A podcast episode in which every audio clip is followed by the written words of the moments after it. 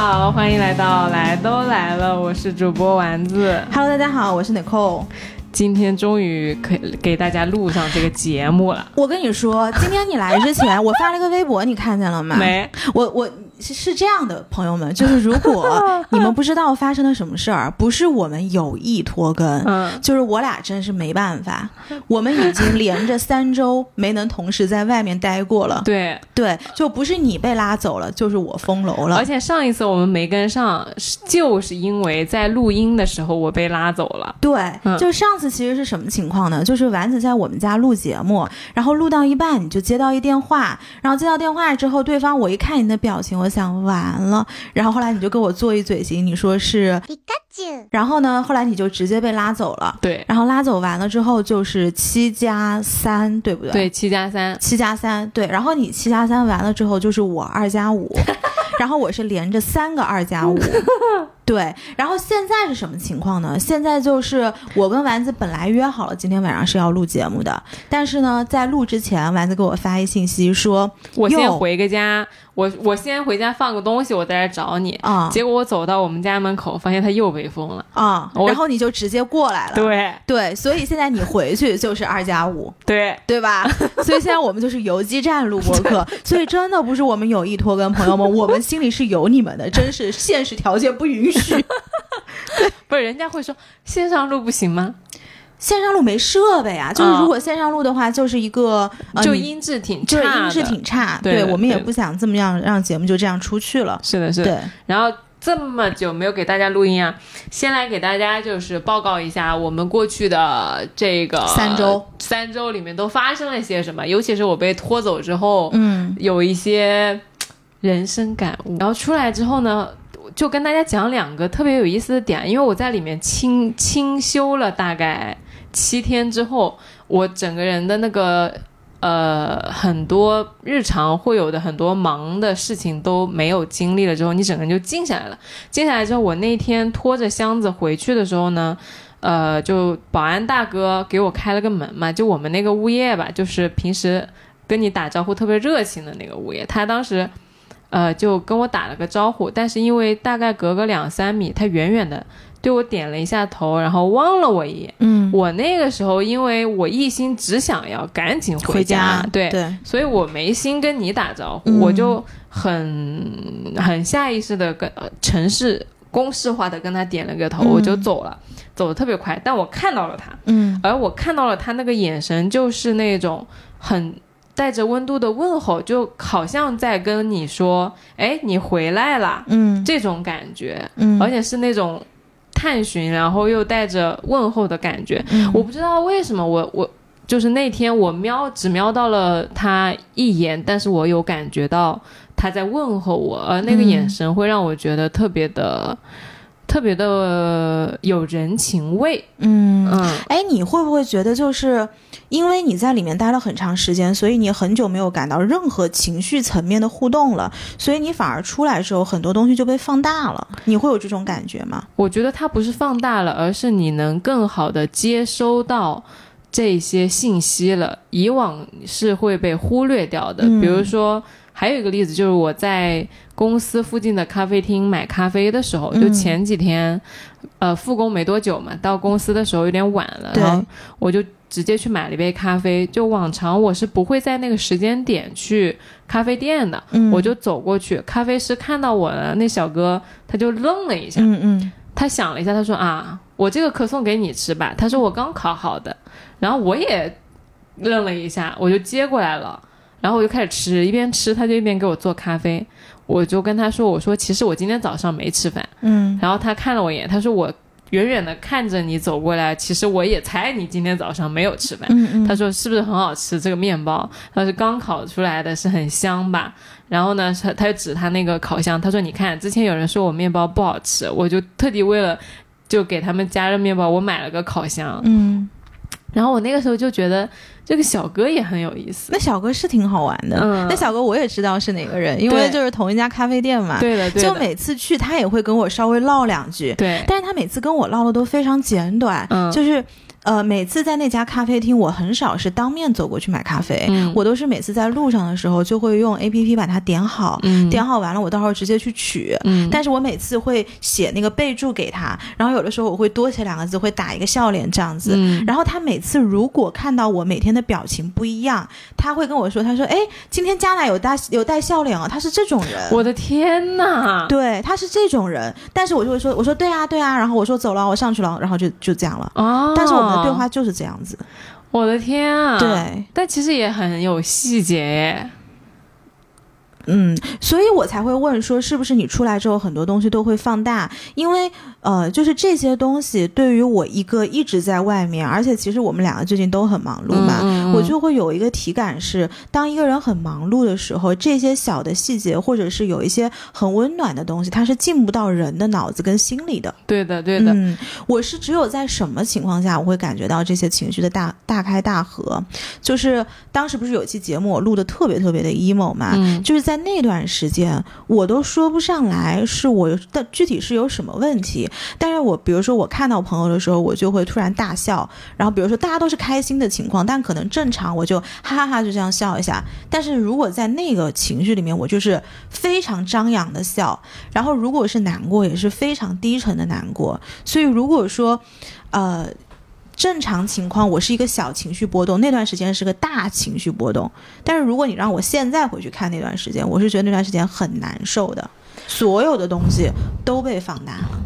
我觉得你那段时间跟我这段时间还是有点差别。嗯不一样的点就是，你那段时间他可能是有很大的情绪积累，嗯所以你需要一个出口。嗯而一旦碰到一件小事儿呢，他那个小事儿变成你的出口之后，你的情绪就会振幅很大。对，它是这样子，振幅很大。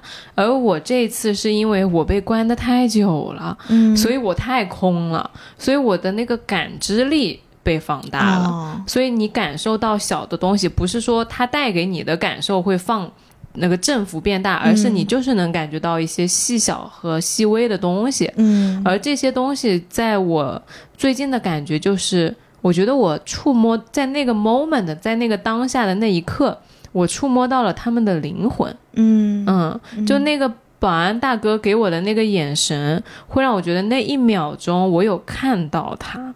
嗯。然后那个小那个咖啡师小哥也是，我在跟他交流的时候，我会觉得我在跟一个人，一个真正的有精气神的、饱满的人去交流。嗯他是一个丰富的、完整的、有血有肉的人，嗯。而且因为那个咖啡师他就在我们公司附近嘛，嗯。所以就是 我在上班的时候，在电梯啊、在大楼啊，在呃楼层里面，其实看到同事啊，大部分人都是呃职业性假笑，嗯或者是甚至是不走心的点头。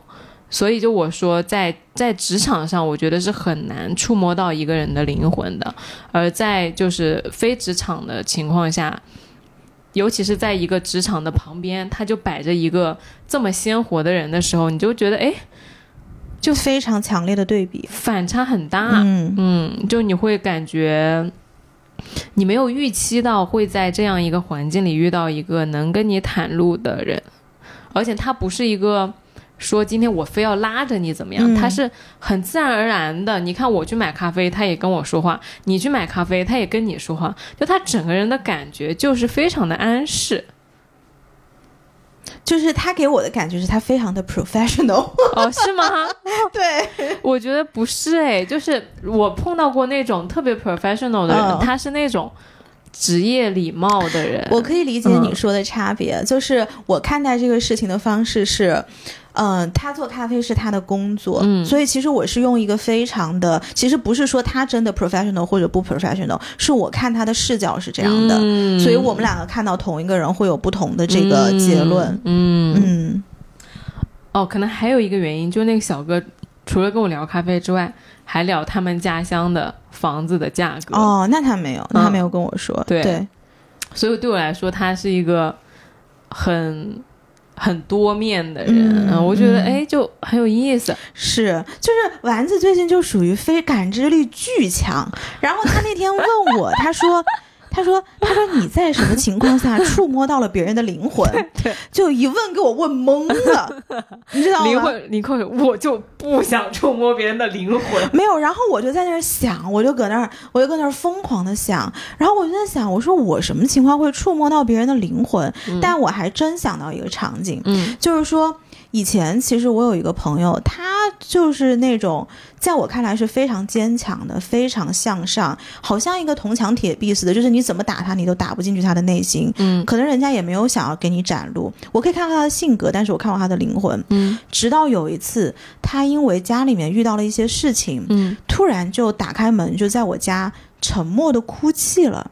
嗯是在他那个沉默哭泣的瞬间，然后我是觉得，哦，原来这个人在向我打开很多他自己想要给我展示的东西。就是你要有一个大的往外的那种外张的感觉，你会感觉到，哦，我有跟这个人发生交互。其实我不太清楚，就是你说的跟这个人发生交互是什么，因为我觉得我是。可能就是我对于人需要那个交互的深度没有你来的深，嗯所以对方跟我交流一下，或者是跟我玩一下，或者怎么着，我很容易在这个层面上被满足。嗯，但是当对方真的把自己很多情绪或者是很内内里面的东西掏出来给我看的时候，那个瞬间我是会觉得，哦，原来这个是我需要坐下来仔细去考量、仔细去想，或者是就是要去处理的一件事情了。然后到那个瞬间，我会觉得我触碰到他的灵魂，就是他完全对我张开了。尼克，我就是一个没有灵魂的行走在都市的御姐。倒也没有，就是我不太会想每个人把灵魂敞开给我看，我觉得也挺吓人的。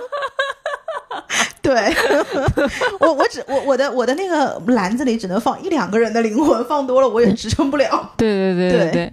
呃，我觉得是不需要 take 别人的灵魂，但是有的时候你在不期而遇的时候，嗯哎，碰到了一下，嗯，我觉得这个碰到了一下很有意思。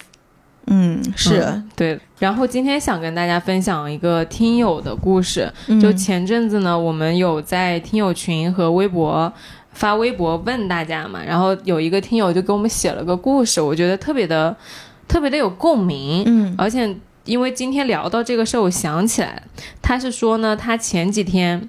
啊，前几年和七八个朋友去北欧芬兰，他落地赫尔辛基的时候去订了民宿嘛，结果就迷路了。嗯北欧的冬天不是黑的特别早吗？对他们一群人就在路上就转悠，都找不到路。然后就有一个芬兰的老太太、嗯看到了他们就，哎，好像有点不大对劲，就过来询问他们需不需要帮助。结果呢，呃，这位听友就和他这个老太太说了他们的地址，然后老太太就说：“哎呀，我也。”不知道这个地方到底在哪里，但是我也挺想帮你们的，要不然就我你跟我们去一个我我好朋友的餐馆，嗯然后呢，就是让那个餐吧的老板带你们去找路。然后这个听友呢，就是跟着老太太去了餐吧，然后到那个餐吧的时候呢，就正好到饭点，就留在一起吃饭了，也请老太太吃了个饭。然后那个餐吧的老板呢也很热情，就说跟老太太确实是多年挚友。然后就听友他们一群朋友就点了披萨分给老太太吃，老太太就说她不吃，说只是陪陪我们坐坐，然后呢，她女儿还在家等她吃饭。嗯然后呢，这个时候他们说哦，那你不吃，你女儿在等你，那我们先吃喽。然后到桌上就开始交谈，就会发现这个老太太总是重复一些她已经说过了的事情。嗯就到了那个吃饭吃完饭的末尾呢，就已经察觉到她其实这个老太太是有阿尔兹海默症的。嗯然后于是呢，这帮朋友就不放心这老太太的安全，把她一路送回了家。到她家之后呢，发现并没有女儿在等她。哦嗯，然后呢，这个一群人就嘱咐那个老太太一定要在家里好好待着，等女儿回来。然后临走的临走的时候呢，老太太就在窗口目送他们，然后挥了挥手，很久才离开。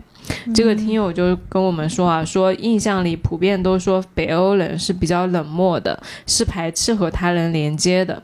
但是那次芬兰行就扎扎实实的感受到了人和人之间的温暖，即使是跨着国籍、跨着疾病，甚至跨过了北极圈，依然是这么温暖。嗯对，对我当时看到这个，我也觉得好感动，就是很感动。对，而且他当时给我们这个信的时候，其实后面附了一个他微博的截图，嗯，然后在微博里面有七七个人还是八个人坐在一起吧，然后老太太是坐在左边，那个老太太笑的其实非常的，有精神，就你不会觉得说她是一个有阿尔兹海默症的老人，对，就嗯。你看不出来，如果不说的话。对，我就他这个故事让我想到了我自己的故事，以前、嗯。就是在旅游的时候，好像确实是经常能发生这种跟陌生人之间很美好的小故事。我有一年去贝加尔湖玩，嗯。然后呢，就是玩到最后一天，他那个叫伊尔库茨克还是叫什么一个镇，不知道，就是靠着贝加尔湖特别近的一个、嗯。呃稍微大一点的镇。然后那天早上呢，我的一帮朋友都是呃睡得比较晚，因为玩得很累嘛。我说我早上我还想出去转转，我就出去看了一下那个镇上的教堂，然后呃湖边。那个时候特别特别冷，零下三十度，就手机在外面掉电掉的特别快，嗯百分之三十，那个苹果一下子就变成百分之哦百分之百，一下子就变成了百分之三十。嗯然后你，但是你真的外面太好看了，你就一直流连忘返，就从这个它那个建筑整个都是俄罗斯建筑嘛，那种嗯教堂是那种、那种顶，哎，我有点讲不上来了圆顶吗？啊，对的对的，嗯然后有点像清真的那种，嗯然后呢，街江边也是大雾，但是又感觉很美，就一直不停的走，不停的走，走到我后来忘了方向嗯啊，就手机也要没电了，哦，那后来直接没电了啊，啊。我就在那个镇子上，凭着自己的方向感，我就想我当时出出了酒店是怎么怎么走的，嗯然后我经过了哪一条街区，然后走了走到了这里。那我要是这样，其实它相当于一个长方形，我走了两边。嗯我想说，那我在另外两边那样应该能走回原点。嗯然后我经过了。走到另外两边。的时候，其实我不太确定我能不能走回原路的，而且那个时候飞机大概在中午，就是航班就要开走了，有一点点着急。然后走到有一家咖啡馆的时候，我就进去了。我说那个，呃，我能不能我要一杯咖啡嘛？然后我能不能在这儿充个电？我手机没有电了，然后就。跟那个小姑娘就开始聊天，那个小姑娘她会说中文，哦，嗯，她东北味儿的吧？我觉得她很神奇的，嗯就是她知道我是中国人之后，她就跟我说她在自学中文，然后打算就是暑假要来中国玩儿那种。嗯我觉得外国的小姑娘真的是特别的有自己的想法，因为那个嗯。俄罗斯小姑娘可能就刚成年，长得特别特别美，就你知道那种对对对，呃，俄罗斯的嗯美女、是。对，然后在在那个时候呢，我就跟她说，我说我有点找不到我那个呃住的地方啊什么的，嗯。然后他给我指路，然后我们 ins 上还互相关注了，就是我会觉得在外面特别能容易发生一些。很很让人觉得很亲近，很容易你很容易把把自己打开，然后以最真实的面貌去跟人家交互。对的，对的，对的，嗯这种感觉我会觉得很有意思。嗯，嗯而且我觉得我在都不是说在国外了，就是在度假的时候，胆子是比在城市里的时候大的。嗯对我记得以前我在美国上学嘛，去拉斯维加斯玩儿。哦，但是这个胆子大，可能是因为地方是拉斯维加斯，它刺激了你，是不是？它刺激了我。不是有一句话叫做 “What stays in Vegas, what happens in Vegas 啊 stays in Vegas” 吗？我然后那个谁老老友记记还是谁，就是在那登记结婚来着。对，嗯哎，我还跟人呃，不是我啊，就是我陪人家去登记结婚过，但是也就是好玩儿。嗯对他没有说真的要结婚，然后我当时在 Vegas，我就觉得我自己胆子特别的大，嗯可能就是在那个地方好像放大了你很多的欲望。那在这种欲望之下，你就觉得呃那来都来了，Why not？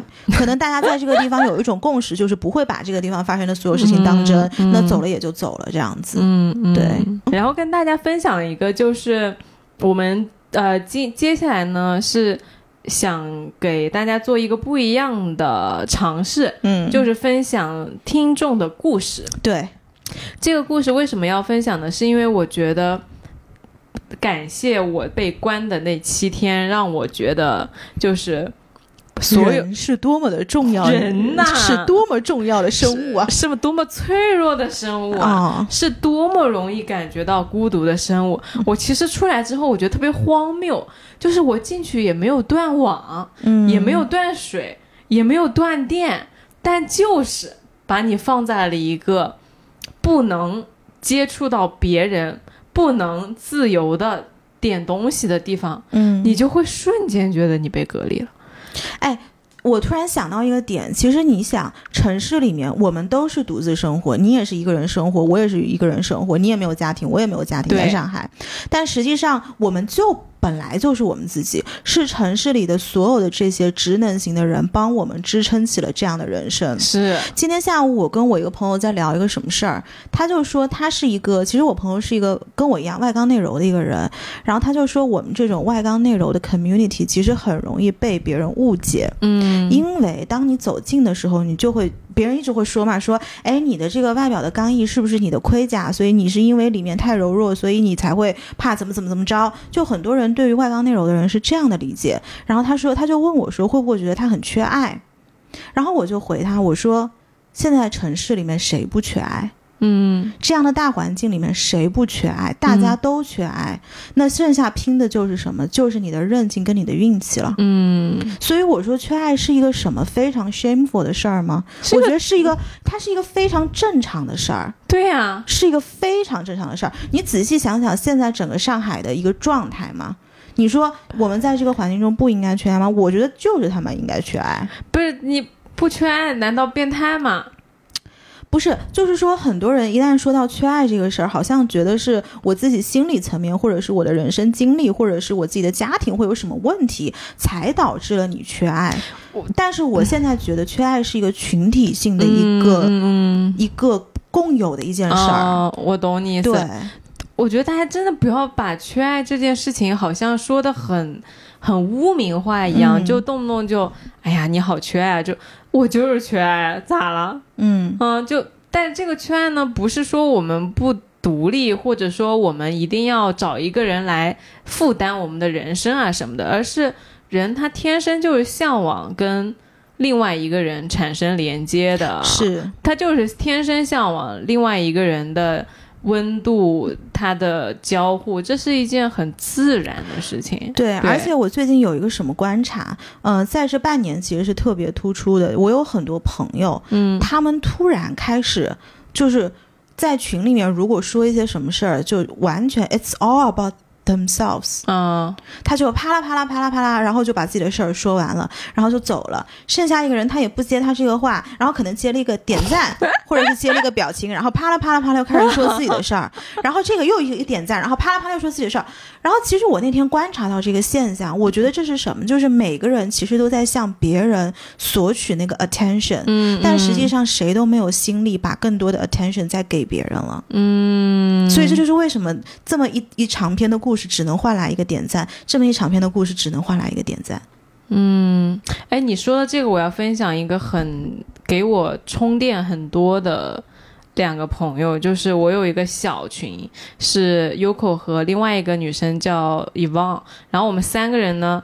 就是你说那种，我们也会分享自己的故事。平时不是不是说每天都会聊天那种，但是我们都知道，如果你今天在群里面说话了，嗯或者说你说了点有的没的，我们就知道你可能真是遇上事儿了。需要我们说点什么了，然后我们就会去接你的话，就可能我们自己也很忙，但我们会给你那个微信，我觉得做的很好的是有一条引用功能，嗯，就他我们就会引用他说那句话，我们说，然后呢，所以呢，嗯就是你现在感觉怎么样啊？How's your day 啊？就嗯之类之类的，我们会问一下，嗯，然后三个人也经常会同时袒露，就是我今天有一个很 tough 的时间，嗯或者是怎么怎么样，然后偶尔会三个人视频。其实我们不是在向对方索要解决方法，其实我们心里都知道，我们要的就是对方的 attention 和嗯跟你说，哎，就是呃啊，是挺辛苦的。那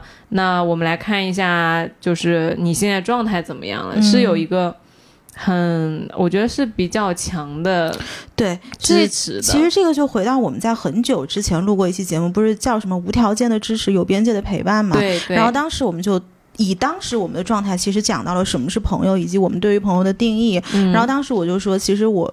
呃，算是朋友的这个篮子已经满了。嗯嗯，我到后来，其实我想到了一个更贴切的解释，是因为有的人他是 highly invested in their friends，、嗯其实像你刚刚说的那个情况，嗯然后像我可能对我的朋友也有这种，就是我完全投入到，我会。如果今天你向我求助，我会放下我手边所有的事情来解决你的问题。嗯这个叫做 highly invested in my friends。但是有一些人，他可能就没有办法进入到这个 bucket。为什么没办法进入呢？是因为在这个里面，大家是要有个共识的。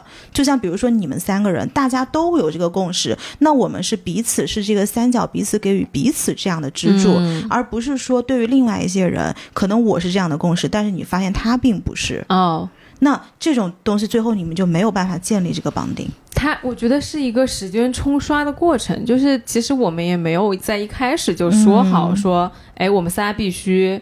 啊、在一个人有问题的时候，就两个人都得站出来，对，而是你，你可能刚开始有十个朋友，然后嗯你到后来，你会慢慢的发现，好像有人给你的反馈比较多，啊，是的，是的。然后你就会更愿意跟他讲你的事儿，然后你们俩就越聊越多，越聊越多。啊，是的，是的，是的，就是说你这个共识怎么来的，肯定也不是说一开始像合同一样写好的，嘛，对的吧？？对。肯定也是大家都是这类似性格的人，然后最后就攒在一起，那我们三个就建立一个很很顽固的绑定。对，然后我还可以，嗯我又想到了一个很有意思的点是，我有一个专项的 bonding，、嗯就是我们的蒋依依同学，就是那个之前上过我们节目的，我们俩其实不聊别的事儿，我们就专聊感情问题和事业问题，就我们俩不会讲就是家庭问题，也不会讲友情问题或者是其他的问题，大概率情况下。我们是不聊日常的，嗯他如果一旦给我发消息，我就知道他肯定情感上又有嗯又有问题了。嗯然后或者是我一旦给他发消息，他就知道哦，丸子现在傻逼了，又不稳了。嗯，就是所以在这个时候，你又回到了那个各司其职。对你你嗯你就知道这个人他一定是给会给你这方面的支持和嗯你就知道这个人来找你的时候，你要就是 support 他什么的时候，其实我觉得这个点还挺有意思的。嗯而且这种人，我跟他已经就是维持这个关系可能几年了。嗯之后呢，我们会发现彼此都有一个很明显的成长嗯啊，我们就相约说。其实特别有意思，我在我被拉去的那个周，我们就相约周末一起去吃烤鸭和鸭皮，嗯就就 call back 我们那期节目说，哦，我那都忘了那个男的不让他吃鸭皮对，我就说我们那天一定要去吃鸭皮，嗯对。结果后来我不就被拉走了吗？被拉走之后，他嘲笑我，他就打了很多很多个哈哈哈哈哈，然后说你太傻逼了，你就居然被拉走了什么什么的。嗯然后我们就相约下周嗯。吃鸭皮，嗯，因为真的是女生对于情感问题的经历起伏，我们俩是完完全全参与了对方的那个心路历程的每一次，就是起落起落。嗯。对，就会很很理解对方，很知道你那个点在哪，然后也会知道你现在因为什么事儿不太稳定，我现在点醒你，就是你不要再这个样子了。嗯，对，就我觉得还挺挺你们很像那种就是台湾呃小青就梁静茹的那些 MV 里面会拍的 sisters hood sisters love 那种感觉。对，我觉得很有意思，因为刚开始的时候没有想到会就是处成这样的，嗯但是慢慢慢慢的就是人和人之间的缘分，我觉得很奇妙。嗯嗯是的，是的，然后我们说回来啊，嗯，就是其实说了这么多呢，我我们还是希望把这个节目做成一个。陪伴大家的节目，嗯因为当下这个环境其实就是越来越就是难，大家都缺爱。对，就是难啊，咱就是说非常的难。嗯然后呢，就希望在越是难的时候，越是要有人情味。嗯就希望我们的听友可以给我们写你们的故事，然后我们可以从中去分享和记录你的故事。因为以前经常会有听友说说觉得来都来了是我的药，嗯，但是我想说呢。陪伴只是第一层，而你通过我们的陪伴和其他你身边所有人的陪伴，所有你接收到的帮助的陪伴之后，最终最重要的其实是你自己的成长和你自己的经历的故事。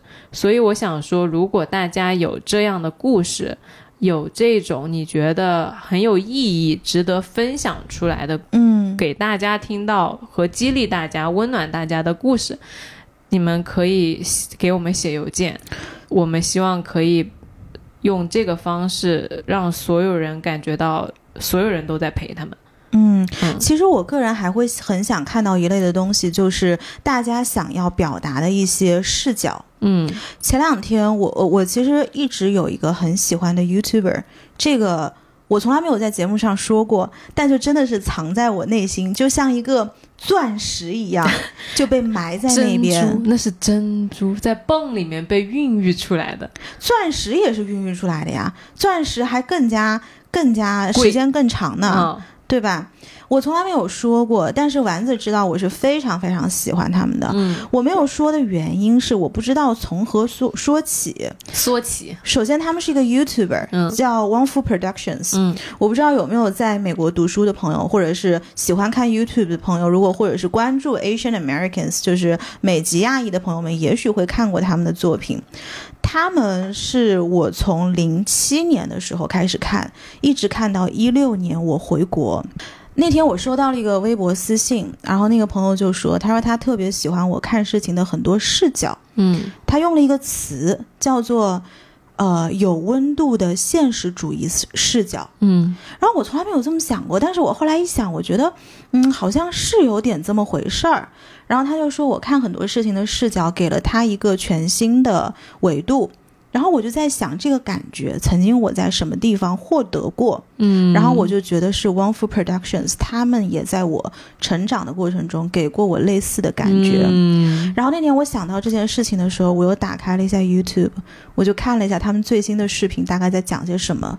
因为其实我一六年回国之后，呃，因为要翻墙嘛，我就不会像以前那样每一个视频就追着看，然后一直追他们的 Instagram，就是这个习惯已经没有了。然后呢，我就看到当时他们的 CEO 叫 Philip Wang，然后 Philip Wang 他当时就说他们出了一本书，这个书是把他做 YouTube 做了十几年、十五年、十六年的这个经历，包括所有的心路历程，全部画成了漫画。然后他那个画风其实很像漫威的画风，可能就是美国人喜欢那些东西。然后他就坐在那个大幕前，他就说：“我这十五年是怎么走过来的？我从我什么都没有，然后在这一个呃，在这路途当中，我就唯一做的一件事情就是我持续的创造，持续的去 inspire 人家，然后持续的去改进我自己的呃创作的路径，然后来走到了今天，成为了一个被大家认可的 community 的 hero。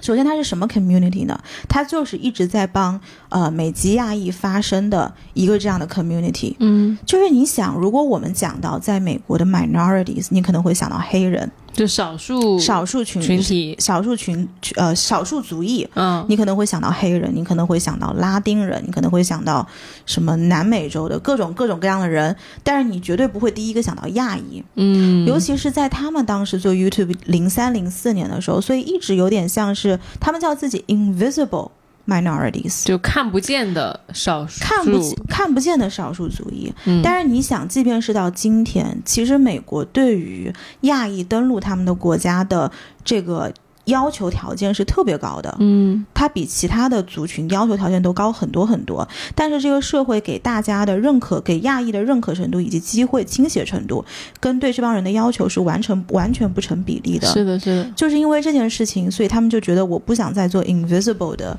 这个 minorities 了。然后从零四年的时候一直在呃把自己很多的价值观也好、世界观也好，包括一些幽默感也好，就是独属于亚裔的幽默感，通过一个又一个的电影，通过一个又一个的视频，然后把它创作出来。嗯就是在这个过程中，我觉得我潜移默化受到他们很多很多的影响。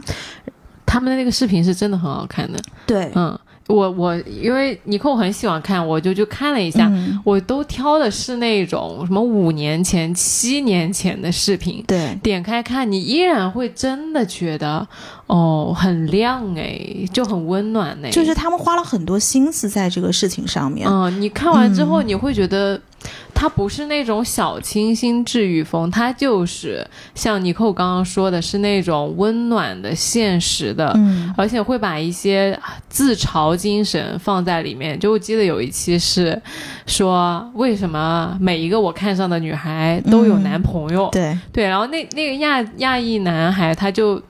在那个短片里面，就看中一个女孩，他就有男朋友；看中一个女孩，他就有男朋友。他旁边就有很多他的就是兄弟们给他出主意，你要怎么样才能够获得一个女朋友？就那件事，我觉得特别的有意思，因为他不会把一个失意啊，或者说情场不不没有不顺利的问题，去化作说。哎呀，很负面，或者说嗯很不开心，是个烦恼。他就是很很轻松的处理了这个这个视角，我会觉得很有意思。是的，所以其实当时那天我看到 Philip 他在说，嗯、他这一路的心路历程，我自己是非常非常感动的。但是我从来不给人家安利的原因是什么呢？是因为我跟他们的 bonding 年份实在是太长了。嗯，就我们有点像是彼此养成的过程，可能我今天给大家说，啊，这是一个不错的 YouTuber，也许你们看了觉得，哦，对啊，对啊，东西拍的不错，哦，That's it，然后就关掉了。哎，那你不是对他们内容没信心吗？如果你真的觉得他的嗯内容很好，其实你随便给他推一个人，应该都觉得还不错。，对他的内容是好的，嗯但是我知道他的内容在跟我心里的分量的那个差别，就是我们彼此养成的感情。哦，就是你比如说嗯他、他正常是八分，然后你觉得他有十分我，觉得他有二百分，哦，行行行行行，可以可以可以。对，我希望就我们也有这样的是听友在之后一，百九十二分都是因为我们一起度度过了十几年的时间。大家能不能说一下，就是说。嗯来都来了，在你心里客观有几分，嗯然后然后你主观感情分有多少分？是的，然后那天我就看到 Phil 在讲的时候，我就觉得哦，就是。似乎让我看到了一个 role model，就是其实我觉得我们去做一件事情有一个非常重要的点，就是我们必须要找到自己在这个赛道你想成为的那个人，嗯然后发现你跟这个人的呃差距在什么地方。这跟职场上是一样的，比如说职场上有的人的 leadership style 是很 intense 的，就是我今天要压着下属去做一些事情，然后有的老板的 leadership style 是我要通过满足你的需求，然后来让你反过来帮我做事。嗯那其实我觉得每一个人，如果你想做一件事情，你都得看到你那个锚点在什么位置，然后在看到锚点之后，看到你们的差距，然后再把这个差距拆解为小的东西。逐一去化解每一件事情，然后最后你离那个人的距离就会越来越近。我记得以前冬奥会的时候，武大靖说过一个事儿，他就说，他说其实做第一名是特别难的，因为第一名你前面没有毛，就是我去嗯追赶什么东西呢？你你不知道，你是那个行业引领者，我是行业引，呃，不是嗯，他是行业引领者。我不知道我投射到底是谁。你给我崩溃了。我跟大家说，啊 这段录了三遍，你知道，包括昨天那边一共四遍。就他一旦讲到 Wong Fu Production 这个东西，他就就是他整个人脑子就不清楚了。就是他是行业引领者，对吧？那他是行业引领者，他不知道应该追赶谁，可是后面有很多很多的第二名、第三名在追赶他，嗯，你在模仿他，在模仿他，一直被模仿，永远未被超越。对。嗯然后，所以他们给我看到的一件事情，就是一直在做三件事情。第一个叫做 improve，嗯随时在改进自己；嗯第二个叫做 invent，我嗯随时在创造，嗯并且创造一些很客观的东西，表达自己的价值观。因为为什么我会说客观这件事情很重要？是因为，呃，做内容的大家都知道，如果你是流量驱动的话，你永远做出来的东西不可能是始终客观的。哦底层逻辑是不是坚实？我知道你的意思，它其实不一定是客观的，它可能是有主观色彩的，但是它一定是你真的想说的内容。他对自己，他在做创造的时候，对自己是非常诚实的。嗯嗯，这个事情是我很欣赏、很欣赏他的。就是相当于是不被流量所左右和诱他不被任。何东西诱惑，然后也不被什么个奇怪的投资人 诱惑。你又知道，嗯，我不知道，他在我心中就是二百分。然后，就是我跟你说啊，就是大家感感受到了吗？嗯就是平时冷静理智如尼寇，当他遇到他自己喜欢的东西的时候，就是没有依据的无脑对的，支持无原则对，就是他我的偶像就是这么厉害就。二百分。嗯嗯对我管你，你觉得他零分，他就二百分。行行行，二百二百。然后第二个就是他始终在 inspire 别人，嗯，因为他们其实现在也做的很大了嘛。那你想，很多后起的去做内容的人，他是没有一个出口的，所以他会把自己的流量平台拿出来给后面一些经过他们筛选的，就是呃现成的作品，直接放到他们平台上去，一一帧不剪的直接就放了。哦，对，我觉得这也是一个他所谓 community hero 的一件事情。然后我觉得作为 role model 还有一个很重要的点，就是我在汪峰身上看到的，就是你永远让别人看到的是你成长的过程，而不是最后那个成就的实现。就他其实没有想把自己打造打造一个成完美的超人。一个完美的超人，对是的，所以你看他做内容做了十几年，他其实在这个中间有非常非常多的 struggle，包括有很多很狼狈的时候，比如说一八年，我当时在巴厘岛呃度假，然后我打开 YouTube，我就看到汪夫说他们已经没钱了破产了。嗯，然后就站在那个幕布前，就问大家说能不能在 Patreon 上给我们打点钱，嗯然后你都不需要多，可能五美金、十美金这样子，嗯那就是你积积少成多嘛。所以我当时看到那个瞬间的时候，我就觉得哦，就在这么艰苦的情况下，你们还在坚持在做这个事情，所以我觉得这件事情也是很值得别人学习的。然后第三个，我觉得他为什么会成为我的 role model，就是他们是有 dream 的人。嗯我现在很少看到我身边的人说我有一个梦想，嗯很少。嗯而这个梦想，我当然可以是发财致富，可以是当 CEO，可以是迎娶白富美。我不是说所有这些呃主流赛道的梦想它就不是梦想，但是是不是真正你对自己诚实的梦想，我觉得这个是非常重要的。嗯，对自己诚实的梦对而且还有一句话叫做 “the size of your dream is your limit”。我发现现在我身边很多人他不敢做梦了。嗯嗯，而就是汪峰，他这么多年，包括我现在看到他的一些视频，他都能让我看到那股欣欣向荣跟那种敢闯敢拼的那个劲儿。嗯，他到现在，他依然敢去试探天花板，敢，然后也不怕失败的去试探天花板。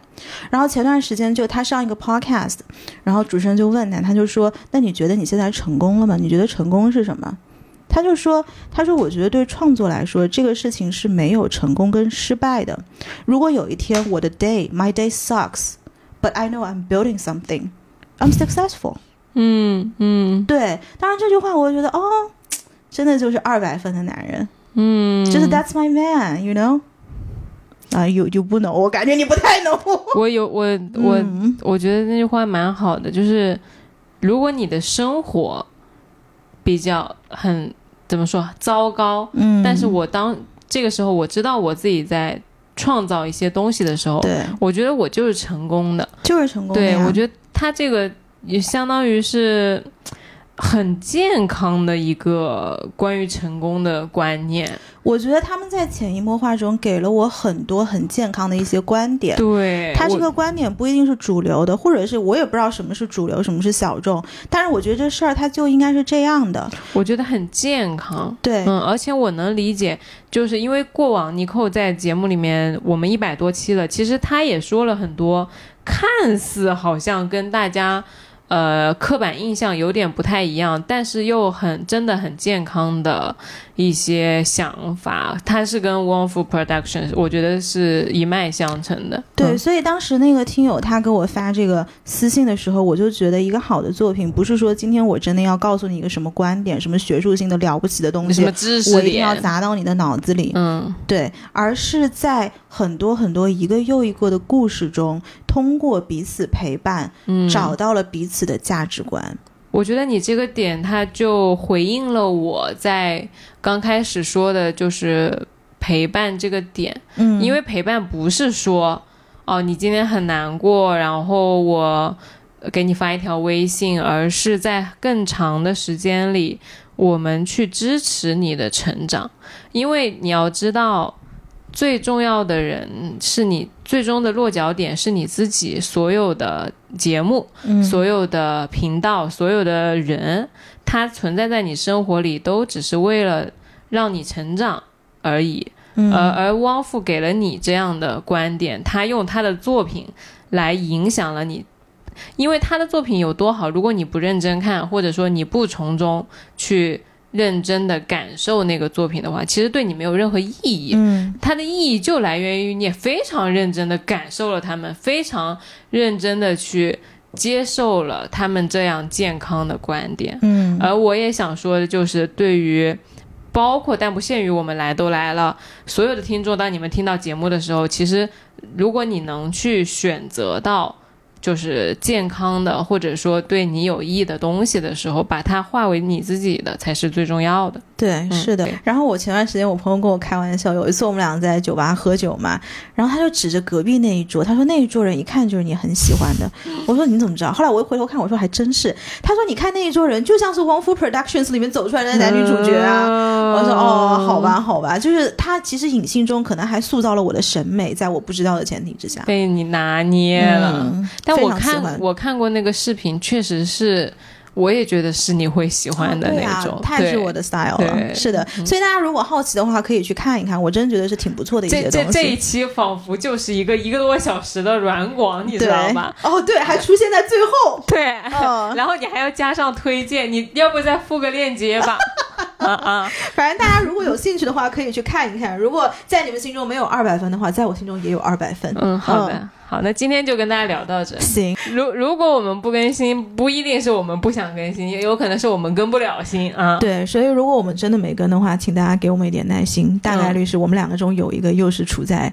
嗯，就是被封闭的情况了。对，所以还是欢迎大家每周收听来都来了。你可以在小宇宙、喜马拉雅、网易云、荔枝 FM、苹果 Podcast、Spotify 等各大平台找到我们。然后也欢迎你在呃评论区给我们留言，或者是你有一些好的故事以及好的视角的话，也可以写邮件给我们，或者是直接在听友群里面艾特呃来都来了播客。那这样子我们都是可以收到的。